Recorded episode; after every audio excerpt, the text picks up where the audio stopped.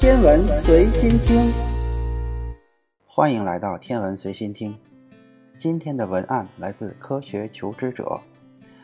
暗物质和暗能量，我们都分别介绍过了。那么，它们两个之间有什么共同点和不同点呢？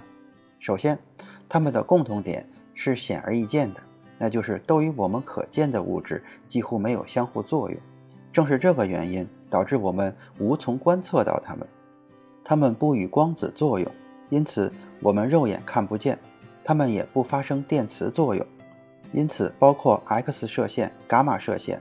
红外线、紫外线在内的各种电磁波也探测不到。所谓的暗，就是因为这些。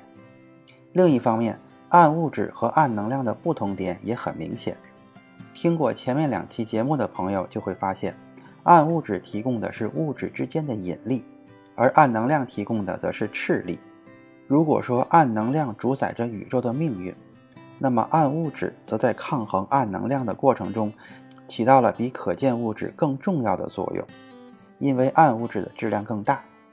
而让人忧虑的是，科学家前几年发现，宇宙中的暗物质似乎正在减少。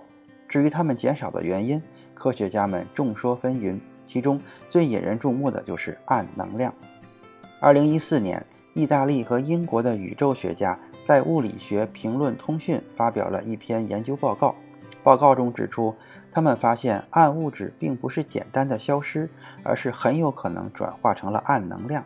他们提出这个猜测的理由，就是宇宙中很多星系以及星系团的成长速度都远远比模拟的情况要慢。之所以慢，是因为引力不够，而可见物质是不能凭空消失或者产生的。显然是暗物质的质量发生了变化。他们推测，如果情况真的是这样的话，可能在一千亿年以后，宇宙中将几乎找不到暗物质，而是充满了暗能量。到那个时候，宇宙大撕裂的结局恐怕就真的不能避免了。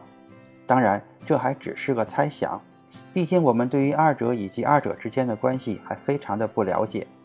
因此，人类目前的重中之重就是尽量探清二者的本质，才能够了解其中的机制。知己知彼，才能够拯救我们的宇宙于水火之中。目前，科学家认为，它们和宇宙可见物质的关系大概只有引力和弱相互作用。至于其他的关联，就是人类探索的重要目标。为了更好地探测暗物质和暗能量，世界各国都投入了大量的精力，建造各种设备来进行研究和观测。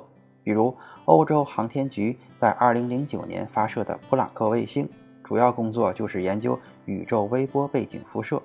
我们提到的宇宙质量比，可见物质百分之四点九，暗物质百分之二十六点八，暗能量百分之六十八点三，就是普朗克卫星观测得到的结果。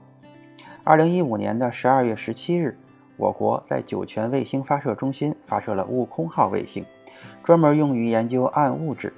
截至二零一八年的十二月十七日。悟空号探测到的宇宙粒子数量达到五十五个亿。按照最初的计划，那个时候悟空号就该退役。